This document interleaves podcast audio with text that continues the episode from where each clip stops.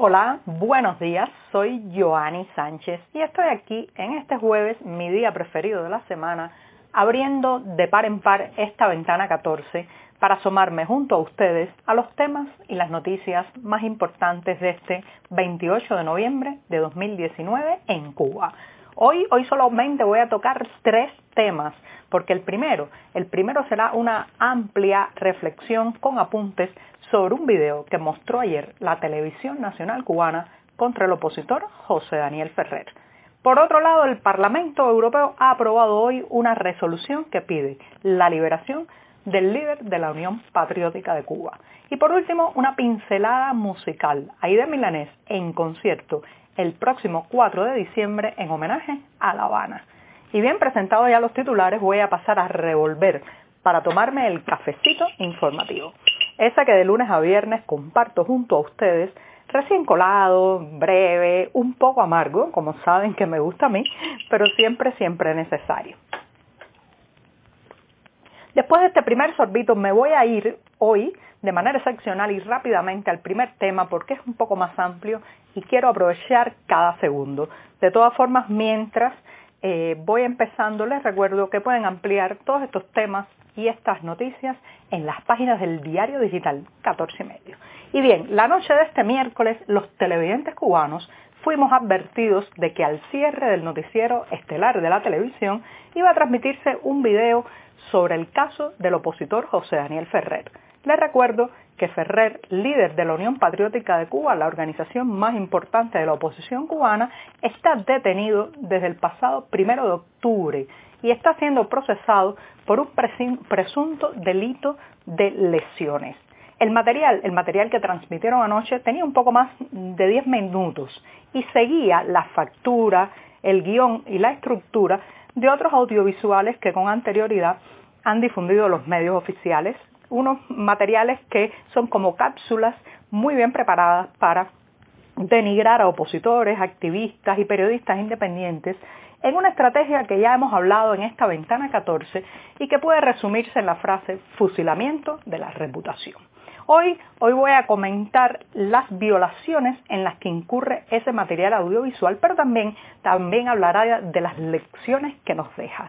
Este eh, video está producido, evidentemente, para calumniar a un ciudadano cubano, cuyo derecho al debido proceso debe ser respetado. Esto lo voy a repetir otra vez porque es muy importante. Este tiene que ser el frontispicio de todo lo que ocurra con una persona que está todavía en el proceso de ser enjuiciado, pero no ha sido condenado por un tribunal por el delito que se le achaca, o al menos el que presuntamente ha cometido.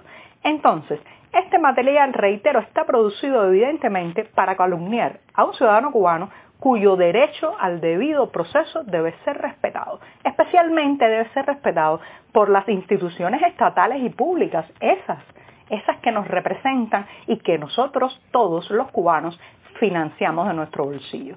Pero también dije abordaré las lecciones que para la comunidad disidente cubana dejan estas imágenes que hemos visto.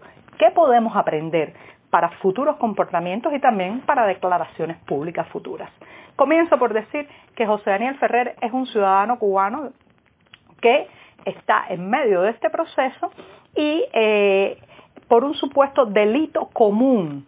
Sin embargo, en el video de este miércoles aparece, aunque aparece el testimonio de la presunta víctima dando declaraciones sobre lo ocurrido, la mayor parte del material audiovisual no está enfocado en los cargos por los que se acusa a Ferrer, sino sino en culparlo de motivaciones de corte político, acusarlo de ser mercenario de los Estados Unidos, en fin. El material audiovisual en ese sentido se inclina más a la causa política que a la causa común, o sea, termina desmintiendo a los que prepararon el guion que siempre han estado acusando a Ferrer de ser un delincuente común y un criminal común. Sin embargo, el número de minutos que le dedican a la política evidentemente deja ver la pezuña ideológica, partidista y política que hay detrás de este caso.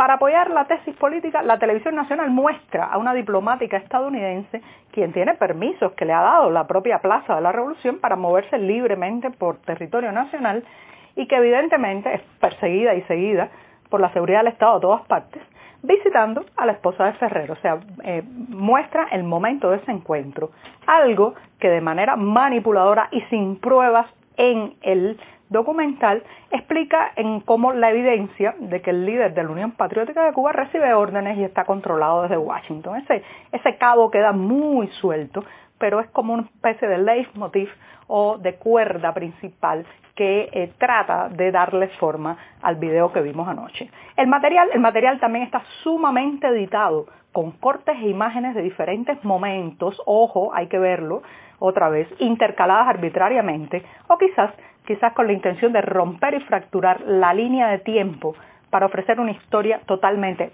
parcializada, sin equilibrio periodístico alguno. Y esto lo voy a reiterar porque eh, como periodista, cuando yo veo un material así tan sesgado, tan escorado hacia un lado, eh, me crea una gran indignación porque hacer buen periodismo eh, debería ser una premisa de todo informador, de todo aparato mediático.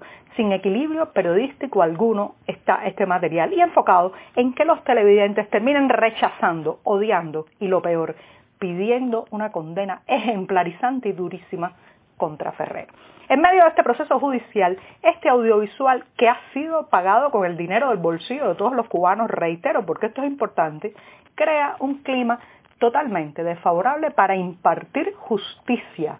Ahora, jueces, fiscales, testigos y hasta los guardias de prisión han sido influidos por una versión extremadamente negativa del acusado, sin haber podido este y los televidentes acceder a otras versiones y explicaciones de los hechos. Se repite también una violación médica. Estamos tan acostumbrados a esto que nos parece normal, pero normal no es. La violación médica del juramento hipocrático, cuando ante la Cámara brinda declaraciones uno de los doctores que presuntamente atendió a Ferrer. Lo hace para negar que haya sufrido algún deterioro físico durante su arresto y posterior prisión. Pero lo cierto es, señoras y señores, que este doctor rompe aquellas palabras de Hipócrates que todo profesional de la salud debe llevar como una máxima en su vida. Y se las voy a leer, se las voy a leer porque este juramento hipocrático hemos escuchado mucho de él, pero a veces, a veces olvidamos lo que dice. Dice así, guardaré secreto sobre lo que oiga y vea en la sociedad por razón de mi ejercicio y que no sea indispensable divulgar, o sea o no, del dominio de mi profesión, considerando como un deber el ser discreto en tales casos. Esto, esto es lo que juran todos los médicos y si la declaración de este doctor hubiera ocurrido ante un tribunal, eso sería una cosa.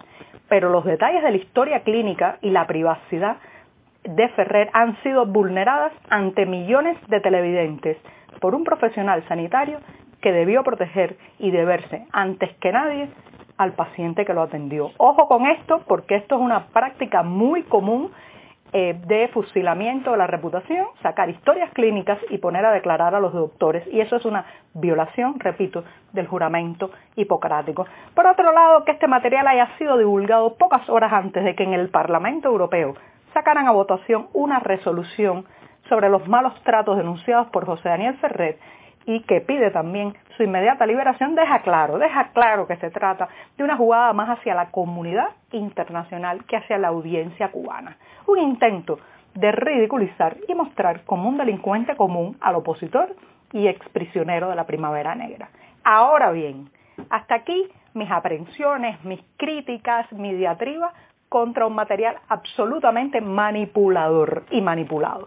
Pero ahora bien, la imagen que más ha dado que hablar del video, esa que la gente comenta ahora mismo en las calles, la escena que muchos también han puesto en las redes sociales y que ha resultado más controversial, es aquella en que se ve a Ferrer en una habitación típica, típica habitación de interrogatorios, en el momento en que se golpea su cabeza, o sea, golpea su cabeza varias veces contra una mesa y de inmediato se escucha su voz denunciando maltratos físicos por parte de un guardia. Todos lo hemos visto, esta breve secuencia deja una importante lección.